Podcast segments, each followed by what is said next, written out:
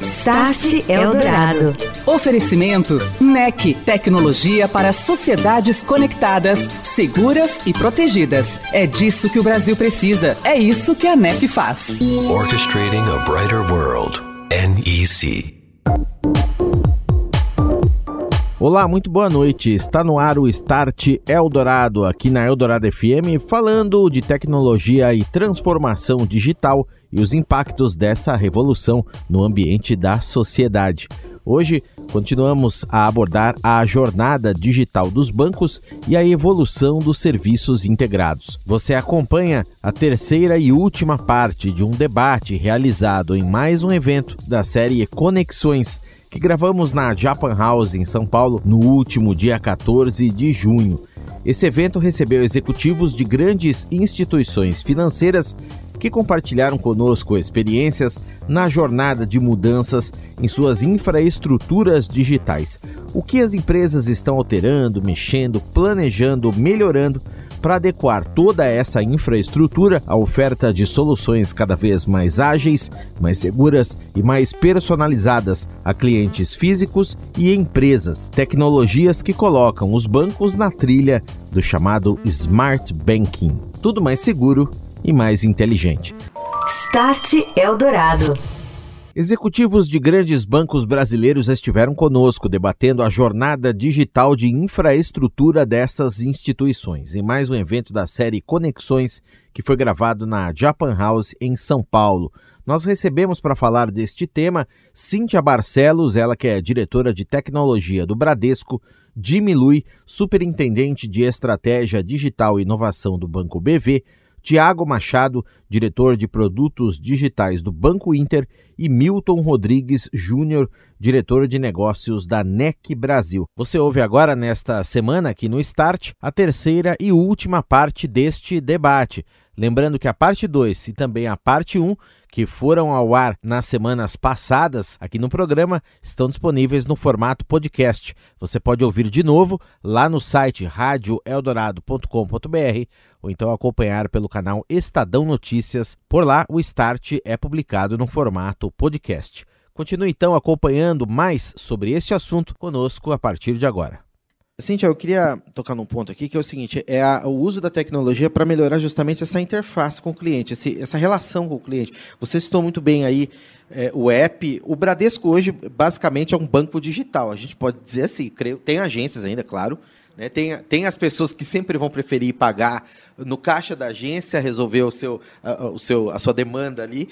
Mas é, eu creio que houve um investimento fortíssimo aí com a Bia, você já citou, Brain, enfim, é, nessa interface com o cliente. Como é que o Bradesco é, trabalha e analisa e melhora também, em, em, específico esse ponto, seu app, por exemplo, o, o, seja o fone fácil, ou algum outro canal aí, WhatsApp, enfim, esses novos serviços que são buscados hoje. A pessoa quer conveniência, né? 24 horas por dia. Como é que o Bradesco tem um olhar especial nesse, nessa interface, para falar com o seu cliente, receber o seu cliente, Cíntia? Apesar de a gente ver esse monte de agências, hoje elas são muito mais para fazer negócios. Hoje, no, em 2021, a gente terminou com 98% das nossas transações sendo é, realizadas no meio digital o que as pessoas não imaginam isso, né, com, com tantos pontos físicos, né, que o que o Bradesco tem. Um outro número interessante é que estou com os números do final de 2021, né? A gente tem quase 22 milhões de clientes ativos no app, 6 milhões a mais do que em 2019, quando a gente não tinha pandemia. Então, realmente muita coisa mudou, né, durante esse período. E o que, que a gente tem feito? Né? Cada vez mais é, ouvido o feedback do nosso cliente para a gente estar tá sempre trazendo novidades no uso do app. Então, essas jornadas, né, elas são fluidas, a gente tem que estar tá sempre ouvindo e modificando. Então, o app está cada vez mais moderno, intuitivo. Quando você entra nele, ele já se configura para o perfil daquele segmento de cliente. É, você consegue customizar os principais serviços que você vê ali na tela. Então, a gente está fazendo isso para o app, é, assim como para o Internet Banking, assim como para o Pix. A gente acabou de, de, de reformular todas as nossas jornadas com base no cliente. E eu sempre tenho um carinho especial pela Bia, eu acho a Bia um exemplo sensacional de interface em que permite você conversar, né? você trocar é, mensagens. E, e a Bia, ela, ela, ela é um instrumento forte também de inclusão digital. A gente tem que pensar que o cliente do Bradesco vai desde as minhas filhas adolescentes, que já nasceram, né, que são de um público nativo digital, até a, a, minha mãe, que é uma pessoa que não suporta celular, né, e teve que, que passar por isso tudo. Então, com a Bia, você consegue tirar dúvidas, você consegue é, facilitar a navegação no próprio app. E, e falando de millennials, um, um, uma coisa que eu acho bacana também na Bia é que quando você está no Next, a Bia ela fala a linguagem dos millennials. Então, quando você fala com a Bia no Next, está conversando muito mais próximo das minhas filhas do que comigo. Ela já aprendeu. Já aprendeu. Já aprendeu. Muito bem. Jimmy, da mesma maneira, como que o BV é, investe em específico nessa, nessa em falar com o seu cliente, em receber o seu cliente. Por exemplo, creio também na área, vamos usar o exemplo aqui que você deu no início, o financiamento de veículos. Você tem clientes desde os que já têm experiência nisso, ou que está chegando agora, quer fazer o seu primeiro financiamento, de repente é o millennial que está adquirindo o seu primeiro veículo, vai fazer o financiamento com o BV. São perfis diferentes. Esses canais de atendimento, como é que a tecnologia vem priorizando e vem suportando isso? É, legal, tem, tem várias maneiras, tá? Então, pegando o seu exemplo aqui de, de veículos, é, a própria pandemia ajudou a gente a testar novas soluções que antes era meio tabu, né? Então tinha que ensinar alguma coisa, agora pode ser eletrônico, é, criar novos serviços, então é, você levar o carro até o cliente, ele fica três dias, e é, sei lá se é três dias ou é mais, é, mas ele experimenta, qualquer coisa, se não gostar, devolve, em vez de ir até a loja. Então, é, você tem uma série de serviços que nasceram nessa, nessa época difícil. Tá? Então, essa é uma vertente. Outra vertente, só para repetir sempre, dados. Tá? Uma preocupação enorme de você inserir dados nessas jornadas para ser cada vez mais personalizado. E tem um terceiro elemento aqui, que, que acho que encapsula um pouquinho do, do que eu falei, é, um pouco de tudo que eu falei lá atrás, que, que é um conceito chamado Bank as a Service. Tá? Então, a gente não tem agências, a gente não, a gente não é, é, é captura clientes é, via agência. A gente é, utiliza aqui principalmente os canais, os parceiros como canais de distribuição de, de aquisição, né? É, e aí ninguém sai de casa, né? Fala assim, nossa, eu vou fazer um financiamento, eu vou fazer um pagamento super rápido, né? Eu vou comprar alguma coisa, eu vou é, fazer algum serviço e e tem uma hora que tem que pagar, e quanto mais rápido, mais simples, mais invisível, melhor. Tá? Então, o que é o Bank as a Service?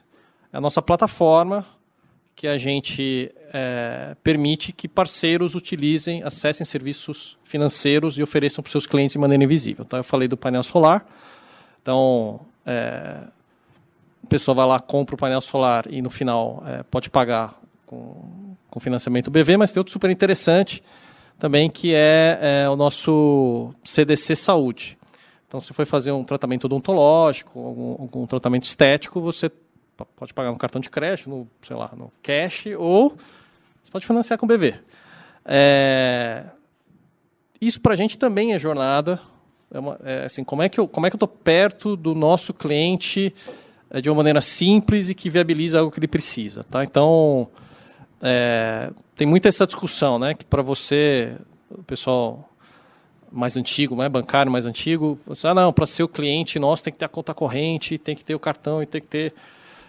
Eu vejo diferente, tá? É, eu acho que dificilmente no futuro as pessoas vão ser como meu pai, que tem tudo com um banco, que tem previdência, cartão de crédito e seguro. Eu acho que vai ser, de novo, cada vez mais distribuído cada vez mais acessível, cada vez mais, cada vez mais fácil comparar. E eu, sinceramente, acho impossível é, você ter um player que vai ser excepcional em tudo isso. Tá? Estamos de volta, este é o Start Eldorado, aqui na Eldorado FM 107,3 e hoje estamos mostrando a terceira e última parte do debate com o tema da jornada digital de infraestrutura e como os bancos vêm fazendo estes investimentos para melhorar, tornar mais seguros, mais inteligentes também seus serviços digitais. Você ouve Tiago Machado, diretor de produtos digitais do Banco Inter, e Milton Rodrigues Júnior, diretor de negócios da NEC Brasil a partir de agora. Acompanhe. Você, Thiago, o Inter é, concorre com o Next em algumas coisas, em outras não. É, tem expertise em algumas outras coisas e busca né, esse caminho. Claro que o, a busca sempre é ser muito bom em tudo, mas como o Jimmy muito bem colocou aqui, é, é difícil, é complicado você ter jornadas excepcionais em todos os produtos e setores. No caso de um banco digital né, como o Inter, é, que tem muita coisa e muito serviço e muita, muita particularidade ali de coisas ser, sendo oferecidas né, dentro do seu app, inclusive o plano odontológico também, né, e, e outras mais. É, como que é esse desafio, colocar a tecnologia para conversar melhor com esse cliente? De repente, melhorando o aplicativo, oferecendo canais como WhatsApp ou Messenger, ou enfim, é, colocando um, um, um internet banking interessante, enfim, nessa interface com o cliente, o que, que o Inter vem priorizando, Thiago? Olha, eu acho que esse é um desafio para todos nós, né? Assim, porque e o Inter também não é diferente disso. A gente está num mundo realmente em que o cliente tem muita opção de escolha. Tá muito fácil para o cara deixar um aplicativo e baixar um outro. Muitas vezes esse churn é até silencioso porque ele não se dá o trabalho nem de, de, encerrar a conta, não, ele simplesmente para de usar e começa a usar uma outra solução. Né?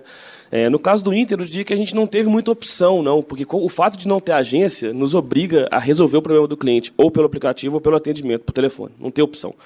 Então, assim, isso faz com que o design das, do produto tenha um, um, papel ainda mais relevante na, na, na, experiência do cliente, porque quando o cliente precisa ligar para o atendimento, nossa, a gente já falhou em algum momento, porque assim, para a gente pensar num produto que o cliente não precisa ligar para atendimento. A gente tem inúmeros casos de, na nossa vida de, de, de, aplicações que bilhões de pessoas usam e ninguém nunca precisou ligar. Instagram, Facebook, o próprio WhatsApp. Né? Mais de, de um bilhão de pessoas usam essas soluções e ninguém nem sabe se tiver algum problema para quem ligar, simplesmente porque é raro ter um problema. É tão fluida a experiência.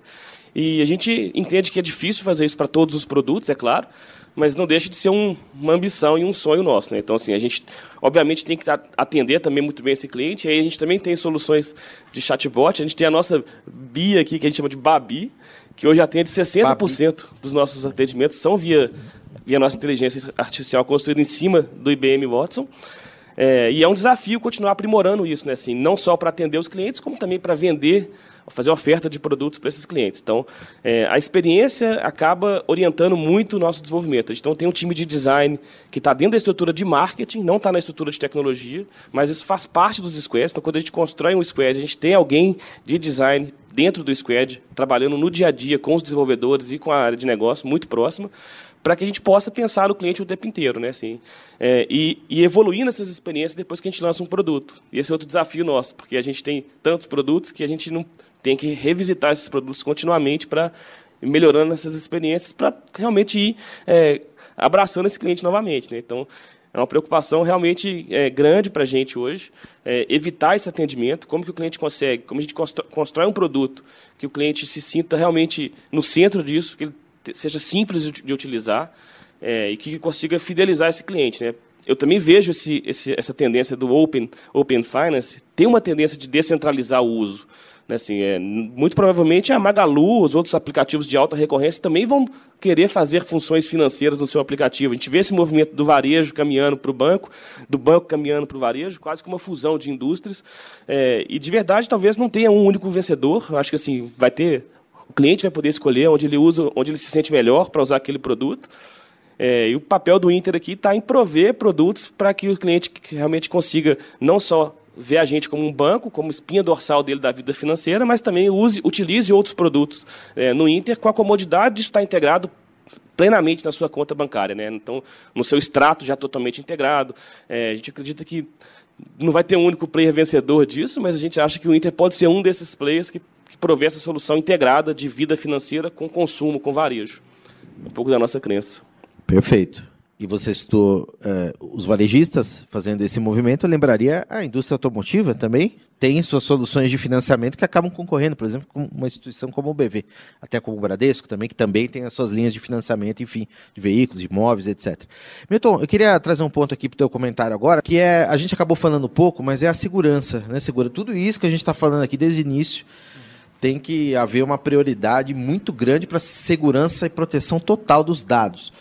Né? E há muitas tecnologias também que atendem a isso, não só segurança, como também de identificação.